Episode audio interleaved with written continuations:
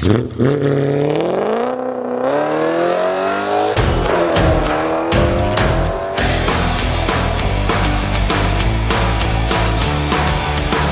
roule radio avec Marc Bouchard et Guillaume Laurent.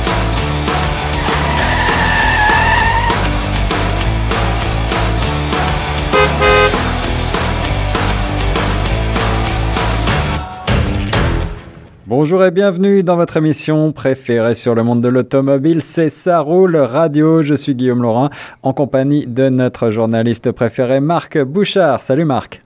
Salut mon cher. Tu vas bien? Très bien, le fou, même si euh, au moment où on enregistre, c'est la neige. Et que j'ai pas envie d'avoir 15 cm de neige, mais ça, qu'est-ce que tu veux? Faut vivre avec. Ça ne va pas nous empêcher de rouler. En plus, aujourd'hui, au sommaire, on va parler de véhicules qui sont bien affrontés, qui, qui vont pouvoir affronter la neige, justement, euh, avec à l'essai euh, le, le, Lincoln Aviator 2020 que tu as pu essayer pour nous. Tu vas nous en parler au début de l'émission. On a tout un tas de choses à vous dévoiler aujourd'hui.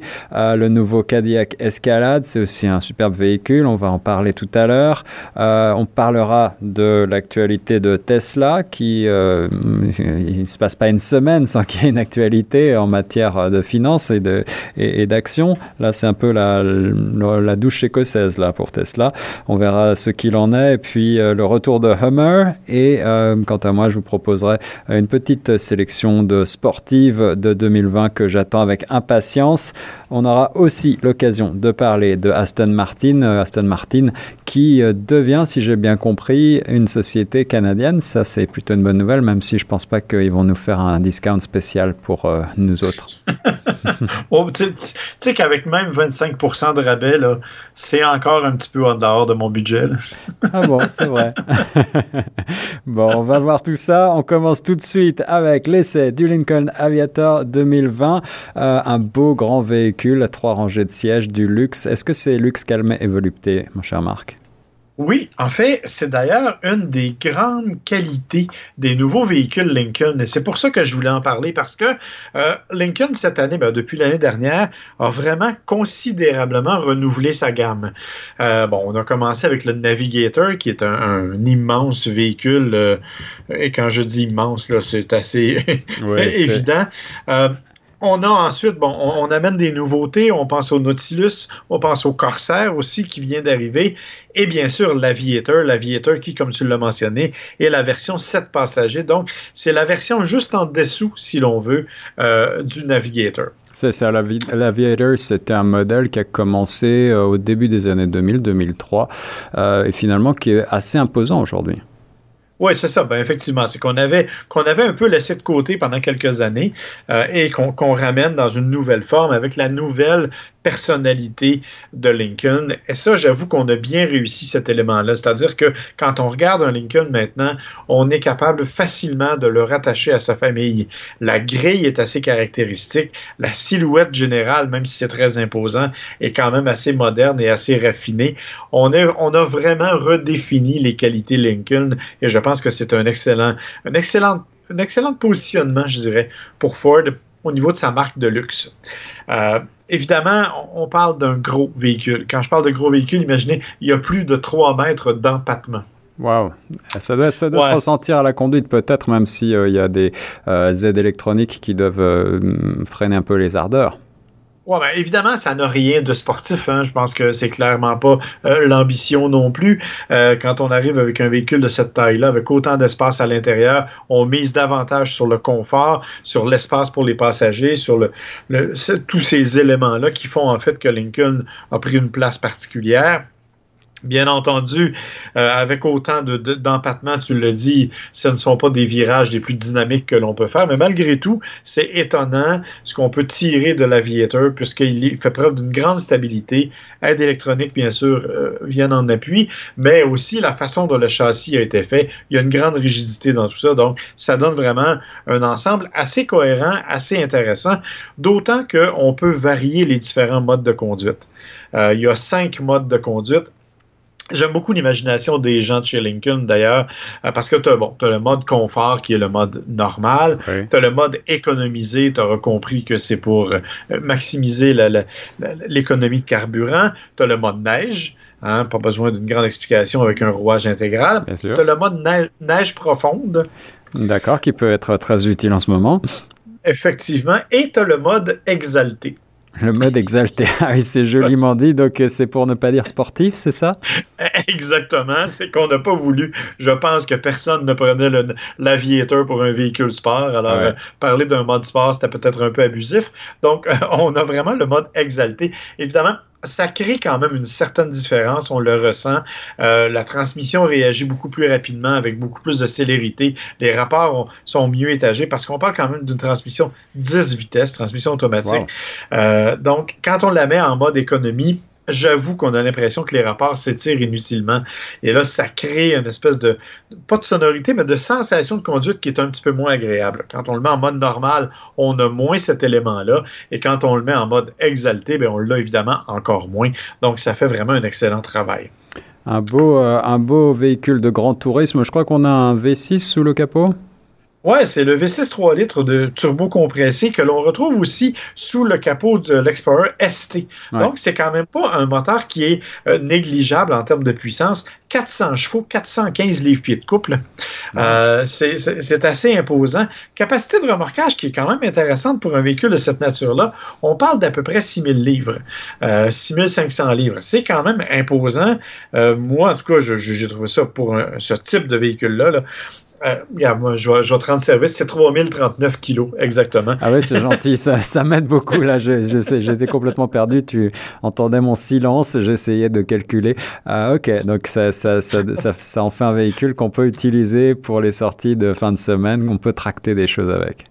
Oui, exactement. Et d'ailleurs, c'est un, peu, un peu amusant parce que euh, au Canada, euh, quand on parle de capacité de remorquage, on le donne plus souvent en livres. Ouais, euh, pourtant, pourtant, on utilise la mesure du kilo partout, mais je ne sais pas pourquoi, là, on n'a pas encore pris l'habitude de, de, remorquer en kilos. Je suis désolé, Guillaume, tu devras t'y faire. Je sais, ça... Ça, fait travailler mon calcul mental, c'est pas mal, mais bon. Alors, tout ça pour dire que, dans, le fond, c'est vraiment un véhicule qui a des capacités étonnantes. Euh, bon, comme je dis, capacité de remorquage, capacité de rouage intégral, euh, avec des capacités de neige profonde. Donc, on est quand même capable d'aller dans des conditions plus difficiles, mais c'est évidemment pas l'intention. Euh, la preuve d'ailleurs, c'est que tout l'intérieur a été vraiment tourné totalement vers le confort. les sièges sont très confortables j'ai eu une petite difficulté à trouver une position de conduite intéressante. Bien sûr, on peut ajuster abondamment le siège dans différentes directions, incluant le support pour les cuisses que l'on peut manipuler individuellement pour chacune des jambes, ce qui est quand même assez exceptionnel. Wow. Mais euh, euh, une fois qu'on l'a trouvé, ça va très bien. J'avoue que ça m'a pris quelques temps de trouver la bonne position de conduite. Autre élément intéressant, bien sûr, c'est le système multimédia, système qui est assez complet, euh, compatibilité Apple CarPlay, Android Auto comme, comme il se doit, commande redondante au volant. Mais ce n'est pas des boutons que l'on a au volant, c'est des espèces de mini-manettes que l'on peut manipuler du pouce dans une direction ou une autre, vers le haut ou vers le bas, ah ce qui nous permet d'avoir accès à d'autres menus. Euh, donc, c'est un véhicule qui est assez complet, assez agréable et totalement confortable. Mon épouse, par exemple, a bien apprécié le fait que les sièges avant sont à la fois euh, ventilés, chauffants et massants. Ouais, en effet, là, c'est un véritable salon roulant que tu nous définis. Je suis en train de regarder quelques images et je dois avouer que l'intérieur du Lincoln est absolument magnifique, surtout dans cette livrée un peu euh, Havane que je vois avec des, avec du, du bois, des boiseries, des chromes, des écrans partout, bien entendu. Et je pense que quand même, on en a pour son argent. Justement, combien est-ce qu'il faut débourser, mon cher Marc? c'est 75 000 ou à peu près pour le, euh, la, version que moi j'avais, c'est-à-dire c'est le prix de base. Bien sûr, il y a des options qui peuvent s'y ajouter. Ce qui est cependant intéressant, c'est qu'il n'y a qu'une seule version. il n'y a pas 50 versions. Vous prenez la version réserve qui est celle-là et elle arrive avec un certain équipement. Euh, tu as, parlé des matériaux. Je, je ne l'ai pas mentionné, mais il y a effectivement d'excellents matériaux. On a vraiment travaillé très, très fort à la mise en place d'une belle qualité d'assemblage, belle qualité de matériaux. Non, honnêtement, j'ai été très, très impressionné. Moi, depuis le Navigator, je trouvais que Lincoln faisait vraiment des efforts au niveau de l'habitacle, au niveau de la qualité de l'habitacle, et vraiment, ça se multiplie dans toutes les déclinaisons, euh, dans tous les véhicules, et c'est vraiment très, très réussi. Euh, on a vraiment, je le répète, on a vraiment recréé une personnalité intéressante au véhicule Lincoln, et je pense que l'Aviator en est un bel exemple. Bien entendu, véhicule quand même qui est imposant là, pour sept passagers. C'est pas à la portée de tout le monde et c'est pas tout le monde qui a besoin de ce type de véhicule-là. Mais si on est dans le marché pour un véhicule de cette taille-là, je pense que l'Aviator est définitivement un excellent choix. Voilà, et sur euh, l'habitabilité, Marc, pour finir, parce que euh, ces véhicules à cette place, parfois, euh, effectivement, sont un peu des faux cette place. Qu'en est-il de celui-là? Est-ce que tu as retrouvé beaucoup d'espace à l'arrière? Ben écoute, on s'entend pour dire que la troisième rangée est toujours plus euh, utilitaire que réellement confortable, euh, bien que oui, il y a quand même un certain dégagement pour les jambes, euh, mais bon, on ne ferait pas, moi je ferais pas 500 km assis à l'arrière, c'est clair, là, mais c'est quand même intéressant. Je dois cependant aussi donner une très bonne note au siège de deuxième rangée, siège capitaine, qui sont extrêmement confortables. donc oui, c'est un, un véhicule qui est un vrai 7 places, qui a l'espace nécessaire et qui garde aussi, malgré l'usage des trois banquettes, un certain espace de chargement qui est assez intéressant. Euh, donc, ça permet quand même d'utiliser tout l'espace, même si on a des passagers euh, à tous les sièges. Ça, c'est quand même une bonne note pour le véhicule aussi. Euh, mais c'est sûr que la troisième rangée, bon, plus facile d'accès à cause des sièges capitaines, évidemment. Mais malgré tout, c'est pas nécessairement l'endroit où il y a le plus fort dégagement. On s'entend. Le siège capitaine, j'aime bien cette terminologie de Lincoln qui nous fait penser donc euh, à ce monde de, des bateaux notamment. Euh, le Lincoln Aviator euh, exalté, je retiens aussi ce terme, ça, ça donne envie de l'essayer en ce mode-là. En tout cas, merci Marc, on va passer à la suite. Peut-être que si vous avez envie de vous acheter ce Lincoln Aviator, vous allez pouvoir hésiter avec un autre véhicule dont on va parler tout de suite, c'est le nouveau Cadillac Escalade. Ouais, l'escalade qui est un peu plus imposant quand même en termes de dimension. Euh, Cadillac qu'on a, qu'on a dévoilé cette semaine, ce qui était je dirais, attendu, puisqu'on a dévoilé récemment le Tao et le Yukon. Donc, euh, c'était la suite logique, en fait. Mais on a quand même réussi à conserver quelques surprises pour ce véhicule-là. Euh, surprise au niveau du look, d'une part, c'est-à-dire que la grille avant était extrêmement imposante. Euh, on a raffiné un peu, épuré certaines affaires. Les, les, les, feux avant, les phares avant, moi, j'aime beaucoup les, la façon dont Cadillac décline son éclairage à l'avant. Les blocs optiques sont faciles à, voir, sont faciles à identifier. Ça, c'est bien réussi. Pour le reste, il est joli, mais il faut aimer le genre. Euh, autant les Lincoln sont gros et imposants, ils ont quand même un petit quelques petites rondeurs ici et là. Autant je trouve que le Cadillac a été conservé assez carré dans sa structure. Euh, on aime ou on n'aime pas. Moi, j'aime bien ce genre de véhicule-là, mais j'ai un collègue qui disait que ça avait l'air d'une livre de beurre sur roue. oui, une livre de beurre sur roue, ça me fait rire. C'est vrai que c'est des lignes assez tranchées, assez euh, carrées. Euh, mais bon, finalement, c'est un véhicule toujours très statutaire et reconnaissable entre mille. Oui, exactement. Et je pense que ça, on a très bien réussi cet élément-là. Donc, on a conservé la, je dirais, la facilité, l'appartenance à la marque Cadillac. Et ça, c'est un bon point. Euh, un autre point qui est, ma foi, fort intéressant, c'est toute la technologie qu'on a greffée dans ce véhicule-là. Mais avant d'aller là, il faut, je pense, parler de la mécanique parce qu'on nous a réservé une petite surprise. Mhm. Bien sûr, il y a le fameux moteur, le, moteur traditionnel, là, qui est le 6.2 litres, euh, qui fonctionne bien et que l'on connaît, euh, qui se retrouve sous le capot de la Cadillac, du Cadillac Escalade. Mais on nous a aussi annoncé la venue d'un moteur diesel. Ouais, ça c'est surprenant. On attendait peut-être plutôt du côté de l'électrique et finalement c'est le diesel chez Cadillac. Exactement, et c'est le même V6 3 litres diesel que l'on retrouve entre autres euh, sous le capot du Silverado ou du Sierra. Un excellent euh, moteur, je crois, mon cher Marc. Un excellent moteur, un moteur qui est relativement économique et je pense que c'est l'intention quand on, le place sous le capot du Cadillac parce qu'on euh, on veut vraiment miser l'économie et non pas nécessairement la, capacité de remorquage. Je ne pense pas que ce soit un élément à ce point distinctif du Cadillac Escalade. Non. Mais malgré tout, si c'est le même moteur, on nous a dit qu'il avait peut-être été raffiné un peu. Euh, c'est quand même un moteur qui développe 277 chevaux, 460 livres-pieds de couple. Ah euh, donc, évidemment, il y a des capacités euh, assez imposantes de ce niveau-là. Et même si le Cadillac est un très gros véhicule, plutôt cher, on va en parler, eh ben, il, a, il, a, je crois, un bon succès, notamment aux États-Unis. Et donc, c'est une bonne idée que de le renouveler. L'intérieur du véhicule, mon cher Marc, et la technologie embarquée est aussi assez remarquable? Moi, je pense que c'est là, en fait, qu'on a vraiment, euh, vraiment, vraiment, vraiment amélioré le véhicule. D'une part, on en a déjà parlé, on a finalement greffé à l'intérieur le fameux Super Cruise 2.0, euh, le système de conduite semi-autonome qui non seulement permet de se diriger en ligne droite, mais aussi en utilisant le clignotant d'amorcer une, euh, un mouvement de dépassement que la voiture va faire d'elle-même sans intervention extérieure. Ça, c'est le, ça, c'est le premier volet. On en avait parlé. Sauf que ça soulève bien des questions hein, quant à l'attention des, des gens. Est-ce que les gens. Bon, ben, Cadillac répond à ça en installant une caméra de reconnaissance faciale, un peu à l'image de ce que Subaru a fait avec le Driver Focus. Donc, c'est une caméra qui va détecter quand vous n'avez pas les yeux sur la route et va vous avertir si vous êtes détourné pendant trop longtemps. Donc, vous, ne pourrez pas laisser la voiture elle-même conduire comme elle le veut. Ouais, ouais, c'est un, petit peu rassurant quand même. oui, je crois qu'il y a des fonctions qu'ils appellent euh, réalité augmentée également. Qu'est-ce que c'est ça?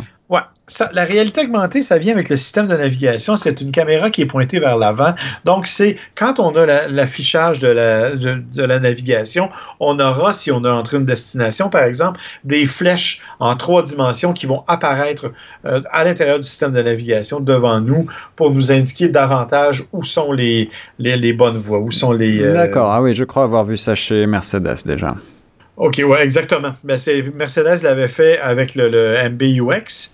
Euh, euh, et, mais on en a très peu parlé. Là, on arrive vraiment chez Cadillac avec quelque chose d'assez d'assez important. Euh, donc, de ce point de vue-là, je pense que c'est c'est très intéressant. Mais ce qui est vraiment le plus intéressant, à mon avis, c'est tout le système multimédia qu'on a greffé à l'intérieur du véhicule. Alors, système euh, multimédia, on parle bien entendu d'un système audio performant, mais aussi... Oh non, on parle de tout ce qui vient avec, de tout ce qui vient. Je dirais plus multifonction que multimédia. Euh, globalement, quand on additionne les grandeurs d'écran qu'il y a à l'intérieur du, euh, du Cadillac, on arrive à un mètre d'écran ou à peu près. Wow! c'est un peu un record, ça, hein, dans la matière. Ouais, ben c'est, en fait, c'est 38 pouces pour être précis. Un mètre étant 39 pouces trois quarts. Donc, on est tout près d'un mètre. Euh, mais c'est bien entendu divisé en trois écrans différents.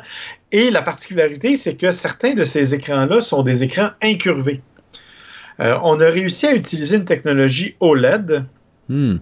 Euh, qui permet d'avoir des écrans ultra minces. On dit que c'est presque épais comme une feuille de papier. Ce sont des écrans tactiles, bien entendu, haute définition, et on peut les incurver. Ça permet donc d'avoir une intégration beaucoup plus efficace à l'intérieur du tableau de bord, bien sûr devant le pilote, mais aussi, euh, bon, on parlait justement tantôt de l'aviator comment il y avait un beau système multimédia, mais comme tous les autres véhicules, l'écran est un peu en haut de la console centrale. Oui je dis toujours à la blague qu'on a l'impression que l'ingénieur avait oublié d'en mettre un, fait qu'il a collé un iPad par-dessus. Et eh ouais, oui, c'est souvent euh, esthétiquement un peu bizarre cet écran qui est collé à la va-vite. Et, là, il est effectivement extrêmement bien intégré. En plus, ça doit éviter euh, ces écrans incurvés, j'imagine, euh, des réflexions qui sont parfois un petit peu difficiles avec le soleil.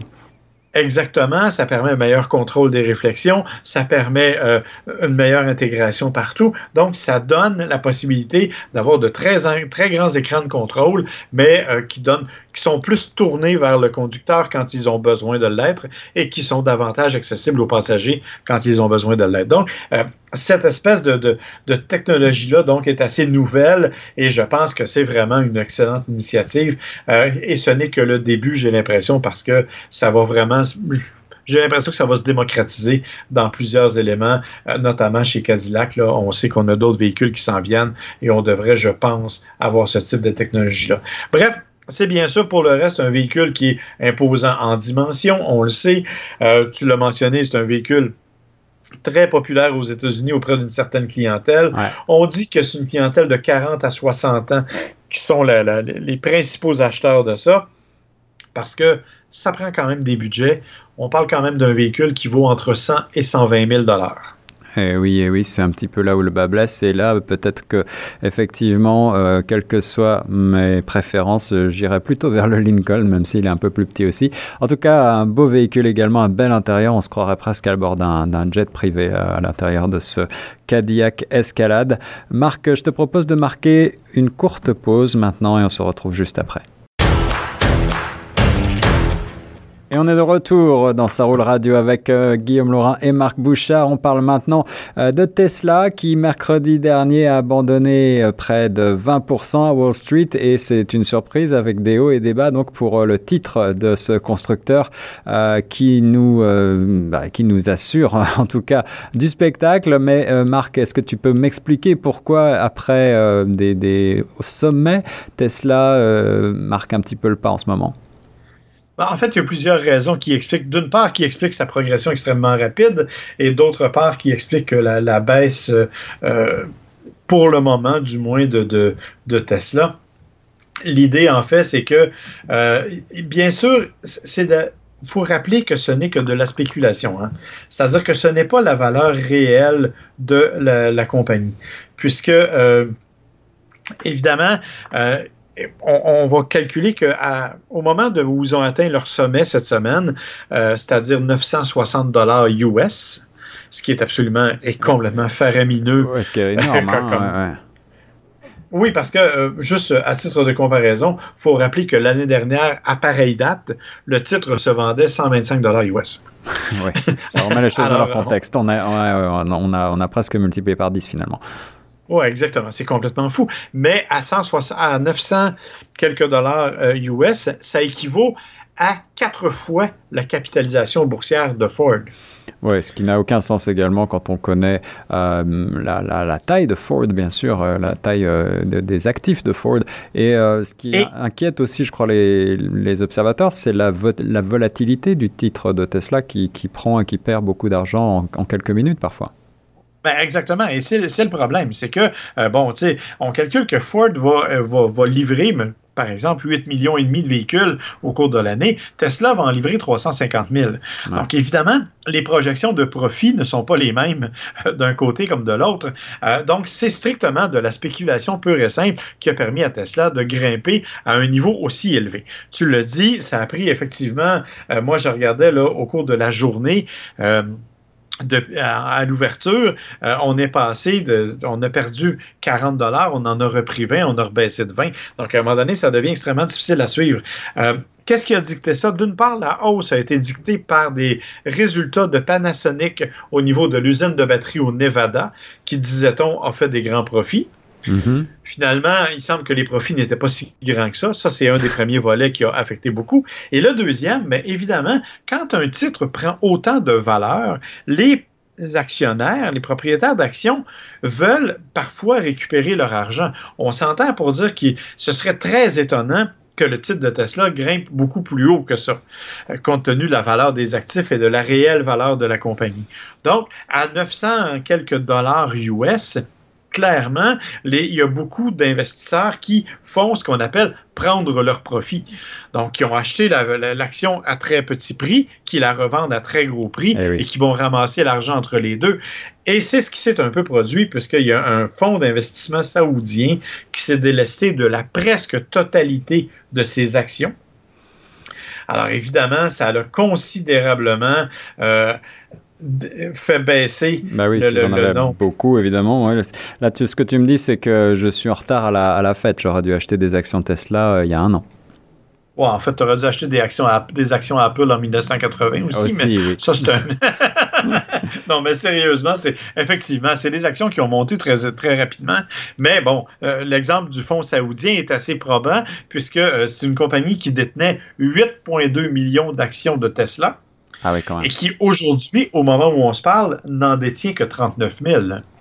Donc, euh, ils se sont départis de 8 millions 100 000 actions quelque part dans le marché. Donc, évidemment, plus il y a d'actions disponibles, plus le prix est à la baisse. Et c'est ce qui fait qu'à ce moment-ci, la compagnie baisse euh, au niveau de la capitalisation boursière il faut, je le rappelle, ne pas associer ça au succès ou aux insuccès directs de Tesla par rapport à des modèles spécifiques. C'est certain que si demain matin, euh, la compagnie a une poursuite de plusieurs millions de dollars à cause des décès sur l'autopilote, oui, ça va affecter les résultats boursiers. La même chose si on est en retard pour des productions de modèles comme le modèle Y, mais c'est pas aussi direct que ça, c'est-à-dire que actuellement on est vraiment là dans la spéculation, là, presque dans les presque dans les cadeaux de Noël en fait à ce niveau-ci. Eh oui, on boursicote sur le titre Tesla et cela le fait chavirer de temps en temps. J'ai même lu que euh, un corollaire du fameux coronavirus, la pneumopathie euh, virale qui sévit en ce moment en Chine, euh, pourrait toucher aussi Tesla parce que tout simplement, bien, il y aurait des retards, notamment dans des productions en Chine, notamment production du modèle 3 qui pourrait être affectée par ce, par ce coronavirus. Est-ce que tu euh, confirmes, Marc? Ben, c'est clair que, euh, le déjà, là, il faut comprendre que le marché des ventes automobiles est en baisse partout, en Chine en particulier, euh, et le coronavirus et, tout, tout, ce qui tourne autour affecte bien sûr les ventes. Donc, euh, plusieurs compagnies ont même littéralement presque arrêté les ventes ou la production de leurs véhicules en Chine. Donc, évidemment, euh, et quand vous confinez en quarantaine euh, des millions d'individus, comme c'est le cas dans la province de Wuhan, par exemple, bien évidemment, les ventes diminuent aussi. Donc, tout ça va affecter inévitablement les résultats de toutes les compagnies et Tesla ne fera pas exception. Mais actuellement, c'était un des postes de profit les plus importants chez Tesla. Euh, donc, ça devient à ce moment-ci là, euh, quelque chose qui va effectivement affecter considérablement euh, tout, tout, ce qui vient avec les résultats de Tesla, notamment les ventes d'actions, bien entendu. Ça et le fait qu'il y a eu toutes sortes d'histoires, de rumeurs. Et, et, le problème quand une compagnie est comme Tesla, aussi exposée, c'est qu'elle est aussi sensible à des rumeurs qui sont véridiques ou pas, mais à partir du moment où elles existent, elles créent l'incertitude. Et bon, tu connais le site Reddit? Eh oui. Bon, euh, sur le site Reddit, ils ont une espèce de fonction qui s'appelle Ask Me Anything. Et c'est que des individus sont sur place et disent, ben moi, je suis un expert dans tel ou tel sujet, vous pouvez me demander n'importe quelle question.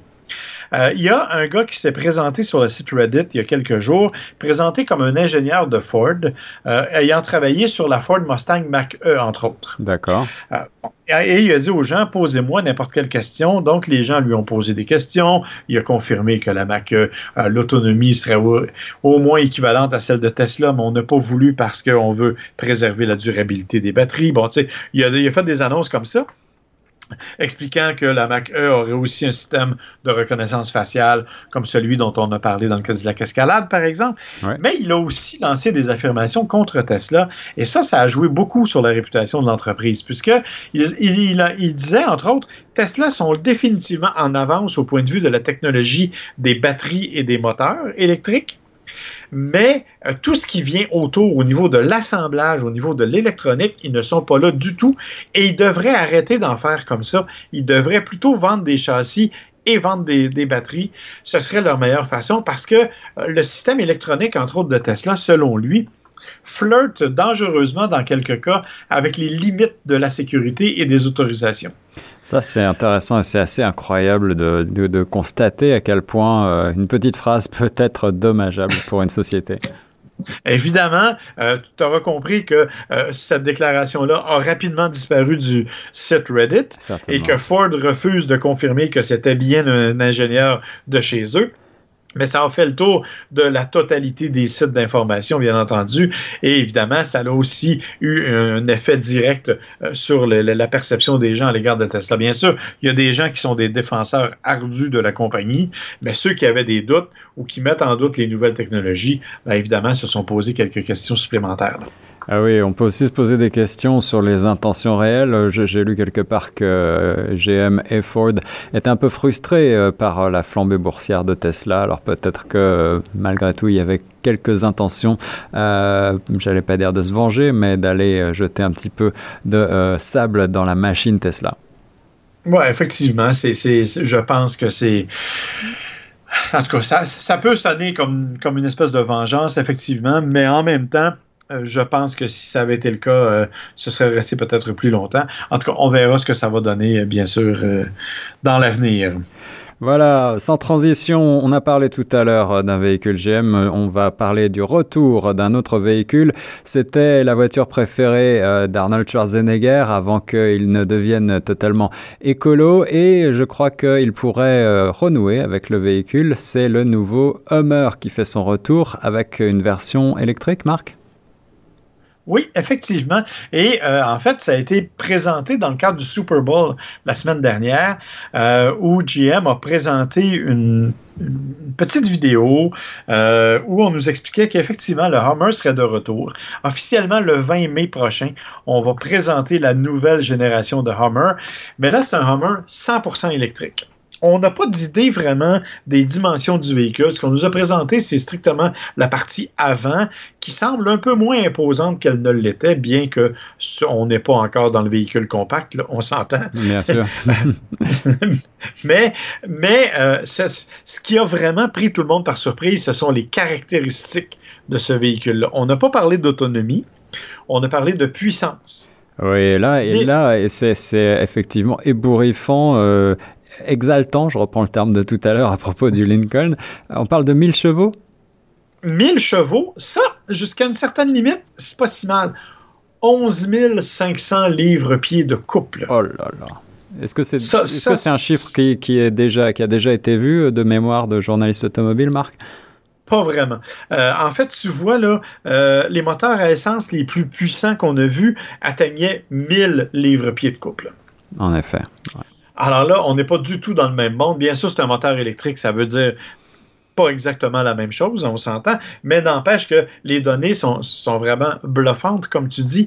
Euh, et on parle d'une accélération, imagine 0,97 km/h, donc littéralement, mettons un 0-100 là, en 3,1 secondes. Eh oui, on est là dans le domaine de, des super hyper sportives pour un véhicule qui, malgré tout, euh, non, ce n'est pas la, vocation première quand même. Il, a, il est né euh, pendant la guerre du Golfe, ce véhicule.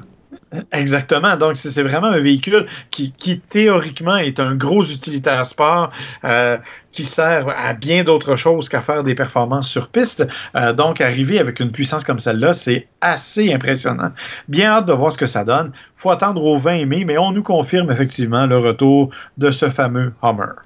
Voilà, bah, ce sera une bonne nouvelle pour euh, les, amoureux de la marque et pour euh, les autres, euh, l'occasion peut-être, si vous voulez, d'un véhicule écologique mais ultra puissant, d'aller trouver une alternative à ce qui existe déjà. on va essayer de passer à la suite avec Aston Martin. On reste dans le domaine du sport automobile, la grande marque d'origine anglaise qui passe sous un giron canadien, Marc. Ben, canadien en, partie. Hein. On va, on, disons partiellement canadien. En fait, c'est Lawrence Stroll, qui est le papa de Lance Stroll, le pilote de Formule 1 canadien, euh, qui est aussi le propriétaire de la piste de Mont-Tremblant qui est aussi le propriétaire d'une collection de voitures absolument incroyable. Euh, il a notamment euh, eu en sa possession bon, une Bugatti Veyron. Euh, il avait une des Ferrari GTO qui s'est vendue le plus cher au monde à 52 millions de dollars. Bref, il y a disons qu'il y a quelques automobiles qui valent la peine d'être mentionnées ah et qui, qui était, qui, comme tu sais, avait acquis euh, Force India, donc une, écurie de Formule 1. Euh, et là, il s'est intéressé avec un groupe d'investisseurs à Aston Martin. Aston Martin qui était en difficulté financière, euh, qui cherchait donc des fonds, cherchait 500 millions. le groupe présidé par Lawrence Stroll est arrivé avec 200 millions ou à peu près. Là. Évidemment, on fait des chiffrons. L'autre 300 millions va provenir d'investisseurs déjà en place au sein d'Aston Martin. Donc, euh, il n'a pas de participation majoritaire, mais il est quand même un des propriétaires les plus importants de la marque britannique. Euh, et bon, évidemment, ce que ça va impliquer, ça va être différents éléments. Bien sûr, une restructuration de la compagnie. On sait déjà que certains modèles, euh, sans être abandonnés, vont être retardés. On pense à l'avantage qui, qui ne sera pas remanié tout de suite comme elle devait l'être.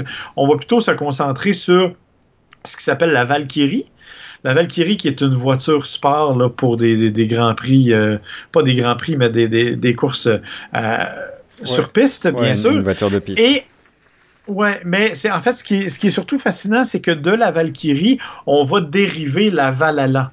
Euh, la Valhalla, c'est une voiture qui va être produite en très peu d'unités, bien sûr, euh, qui va être vendue d'avance avant la production et qui va permettre donc de développer la Valkyrie en ayant un certain, euh, certaine rentabilité des opérations. On va aussi rapatrier l'écurie de Formule 1 actuelle qui s'appelle British Racing. Je ne me rappelle plus du nom, en fait. Là. Je, suis pas. Euh, et euh, on va la rapatrier sous le nom strict d'Aston Martin. D'accord. Donc, euh, Lance Stroll va désormais être un pilote Aston Martin. Et qu'est-ce qu'il en est du fameux VUS Aston Martin qui s'appelait DBX, si mes souvenirs sont exacts? Ben, le DBX, lui, s'en vient, euh, va être là puisqu'il est à toute fin pratique euh, complétée. Euh, donc, lui, en théorie, devrait être lancé quand même, mais c'est tout le développement des nouveaux véhicules qui, qui va attendre. Mais le DBX, on attend une confirmation, à savoir si effectivement il sera disponible comme prévu parce qu'il devait l'être au cours de cet été. Euh, donc, on verra si ça va être le cas. Aussi, on a retardé tout ça parce que on sait qu'on a aussi procédé à quelques mises à pied. Euh, donc, on verra ce que ça va donner au niveau du développement d'Aston Martin. On dit cependant que la compagnie n'est pas à risque de banqueroute. C'est-à-dire qu'avec les nouveaux fonds, on assure la pérennité de la compagnie pour plusieurs années encore. Eh ben, c'est un monument de l'automobile mondial. Alors euh, j'espère que euh, Aston Martin va s'accrocher et on va certainement découvrir euh, de beaux nouveaux modèles dans le prochain volet du James Bond qui va s'intituler Mourir peut attendre. Ce sera le dernier avec Daniel Craig et je sais que Aston Martin reste toujours très associé avec le monde de Bond. On va terminer, mon cher Marc, je te propose un petit florilège. on reste dans le rêve automobile et dans le sport automobile et c'est une sélection totalement subjective de ma part, personnelle, mais euh, je vais tenter de la justifier très rapidement de quelques sportives que j'ai envie de conduire ou peut-être même de mettre dans mon garage euh, provisoirement en 2020. Euh, comme tu le sais, je, suis curieux. Je suis curieux parce que tu as des goûts assez éclectiques en général en matière d'automobile. Alors, je suis curieux de voir quels sont les sportifs qui ont attiré ton attention. Eh bien, absolument. Alors, c'est, comme je le disais, euh, totalement subjectif. Euh, c'est certainement pas un point de vue de, de, tout ce qui se fait de mieux en matière d'automobile. Et je reste, contrairement à, à Lawrence Stroll que tu as mentionné tout à l'heure, immense collectionneur d'automobiles euh, d'exception, je reste un petit peu plus modeste dans mes choix. Je propose des voitures, peut-être, euh, en tout cas les premières qu'on pourrait euh, imaginer se payer au quotidien. À commencer, tu sais que j'aime beaucoup la marque BMW. J'ai noté que BMW va sortir une M2 compétition qui est, euh, peut-être que tu l'as suivi, donc euh, la version sportive de la petite BMW coupée. Euh, sa puissance passe à 410 chevaux puisqu'elle a adopté le 6 cylindres biturbo DM3 M4 et cela en fait un véhicule un peu dragster surmotorisé comme je les aime beaucoup, surtout si on prend la boîte manuelle parce que là on, on revient aux origines du sport automobile à l'ancienne quand même, c'est un bon choix.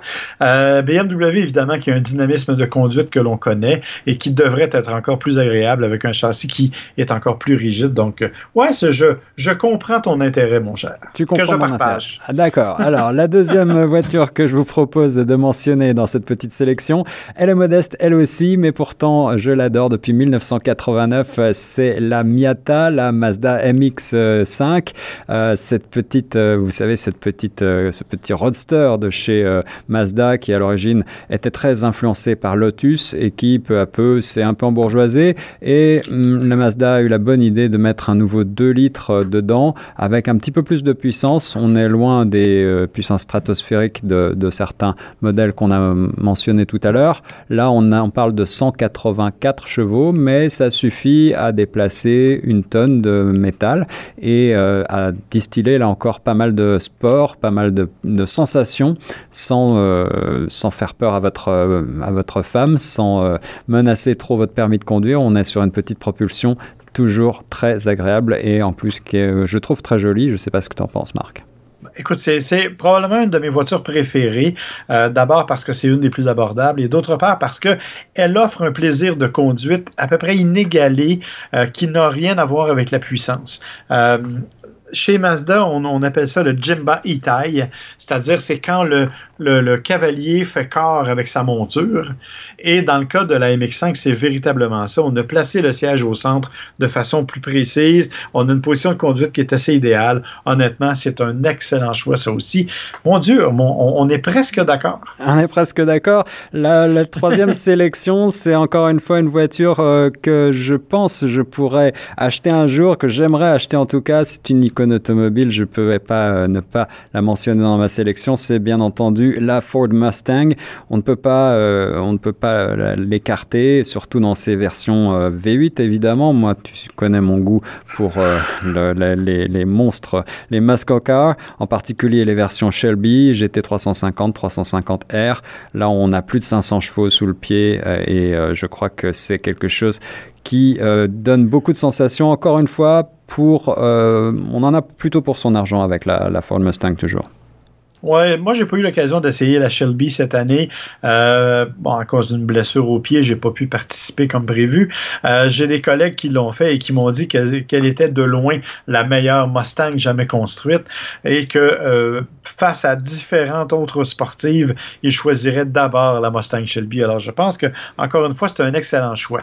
Je dois cependant te dire que en matière de muscle car, je suis quelqu'un qui est un peu traditionnaliste. Euh, alors, je vais avoir une tendance à aller davantage vers le Dodge Challenger, qui, à mon sens, est plus nostalgique, alors que la, la, Mustang est beaucoup plus moderne. Plus facile à conduire, cependant, et beaucoup plus agréable, probablement. Mais que veux-tu, moi, je suis... Euh, je suis un vieux de la vieille dans ce domaine-là. J'y peux rien. Euh, je peux te comprendre et, je pense que si je prenais le volant du, Challenger, euh, je changerais probablement d'avis. J'ai eu l'occasion il y a longtemps de, conduire un Charger qui était déjà plutôt sympathique. J'aime beaucoup les, moteurs de chez Dodge. Euh, donc la, porte reste ouverte là sur ce, sur ce rayon-là. Tout à l'heure, je parlais de Lotus. Je sais pas véritablement une voiture qui, qui va sortir. En tout cas, on, on ne sait pas ce qui va en être pour l'instant, euh, à moins que tu me corriges, Marc, mais euh, je suis toujours de près ce qui se passe du côté de la nouvelle Elise qui a été plusieurs fois annoncée et le groupe est un petit peu euh, empêtré lui aussi dans des, dans des difficultés. C'est donc un groupe qui est propriété maintenant de Geely, et euh, on attend toujours cette nouvelle Elise qui va peut-être être un modèle 100% électrique. En tout cas, pourquoi je, je l'attends, pourquoi je la veux? Pour son dépouillement sportif pur et dur, toujours, sa légèreté. Euh, Lotus, vous savez, c'est la philosophie donc euh, de, la chasse au poids. Le poids, c'est l'ennemi. C'est une voiture radicale, encore une fois, avec des sensations de conduite qu'elle distille. On a de moins en moins de sportives euh, à cause des luttes contre la pollution, contre les, les, prix des assurances, les limitations de vitesse. Et pourtant, et pourtant, eh bien, il y a il y a encore quelques petites pépites et celle-ci sera peut-être électrique. Alors je, garde un œil braqué chez Lotus. Écoute, pour être franc avec toi, il n'y a pas vraiment de nouvelles quant à la, euh, quant à la venue prochaine de la Elise, on sait qu'on a représenté une Evora un peu modifiée euh, chez Lotus. Alors, euh, il n'y a pas beaucoup de perspectives pour le développement de ces petites voitures-là. Euh, cependant, tu as bien raison de dire, pour avoir conduit l'ancienne génération, je peux te dire que ce sont des voitures qui sont absolument spectaculaire à conduire parce qu'elle pèse 3 livres et demi. Même s'ils n'ont pas des gros moteurs, euh, ils n'ont pas nécessaire, la puissance n'est pas nécessaire tellement ils sont légères. Eh oui, il n'y a pas besoin de disposer de 500 ou 700 chevaux pour se faire plaisir. Et puis pour terminer, c'est aussi une autre marque que j'observe beaucoup parce que euh, elle, euh, elle est chère à mon cœur, elle aussi, c'est Alfa Romeo. Alfa Romeo propose tout un tas de nouveautés bientôt avec des, jolis coupés. Le 6C, il va y avoir encore plus le, 8C et puis peut-être une GTV. Alors euh, tout ça, euh, c'est encore une fois pas totalement finalisé. Mais euh, moi, je trouve à la fois le design à couper le souffle et j'aime l'histoire de la marque, j'aime les moteurs et j'ai hâte de découvrir ces nouveaux modèles. Je suis assez d'accord avec toi, même si malheureusement ici on a très peu de modèles Alfa Romeo. Euh, par contre, ceux que l'on a sont intéressants. La Stelvio, la Giulia, qui sont vraiment de, deux véhicules euh, assez, assez agréables à conduire. Euh, tu l'as mentionné, il y a des véhicules, bon, la, la 6C entre autres, devrait être assez prometteuse, mais pour le moment, on a malheureusement peu de détails quant à la la possibilité que ces véhicules-là traversent l'Atlantique un jour. J'espère en voir quelques-uns dans les rues, en tout cas, mon cher Marc. Eh bien, voilà ma petite sélection terminée. Est-ce que tu as toi-même une voiture ou deux que tu aimerais mentionner? Ah ben moi, la voiture que je veux placer là-dedans absolument, c'est la nouvelle Corvette. Euh, parce qu'en matière de véhicules sportifs, je pense que euh, cette année, ce sera un incontournable. C'est le véhicule que tout le monde veut essayer. C'est celui qui offre pour le moment le plus... Euh, disons, le, développement le plus spectaculaire par rapport à ce à quoi on s'attendait. Donc, honnêtement, ça devrait être quelque chose à voir. J'ai bien hâte de, de, pouvoir mettre la main sur le volant. Euh, les autres, je suis assez d'accord avec tes choix, je dois l'avouer. On verra en cours d'année ce que ça va donner, bien entendu, parce qu'il y aura toujours des, de nouveaux dévoilements en, cours d'année, euh, chez BMW notamment. Euh, il y a peut-être Audi qui va nous réserver des surprises aussi, donc on verra ça aussi, ce qui va se passer de ce côté-là. Mais pour le moment, ouais, je suis assez d'accord avec tes choix, mon cher. Voilà, si vous aussi vous voulez nous faire part de vos coup de cœur si vous avez envie que l'on parle d'un véhicule en particulier. Si vous voulez nous écrire, c'est info saroulradio.com. Vous pouvez nous suivre sur la page Facebook Saroul Radio et bien entendu nous écouter sur la page saroulradio.com, sur euh, sportradio.ca, Radio Média Plus et puis en balado un petit peu partout Google, Apple Play, Spotify et autres marques. Merci beaucoup. Merci. Juste avant de terminer, un petit détail, parce que j'étais un peu confus quand on a parlé d'Aston Martin. on a parlé de la DBX. Euh, la, DBX, elle est confirmée. Elle est plus que confirmée. En fait, elle arrive au cours des ah. prochaines semaines. Euh, il y en a déjà, d'ailleurs, je pense, quelques-unes euh, chez les concessionnaires au Canada. Bonne nouvelle alors, voilà, ça va être un nouveau VUS, j'espère qu'on aura l'occasion d'en parler prochainement. Et puis moi j'attends aussi chez Aston Martin peut-être une nouvelle Vanquish, on, verra tout ça prochainement. Marc, on se retrouve la semaine prochaine? Avec plaisir, mon cher. Bonne route avec saroulradio.com.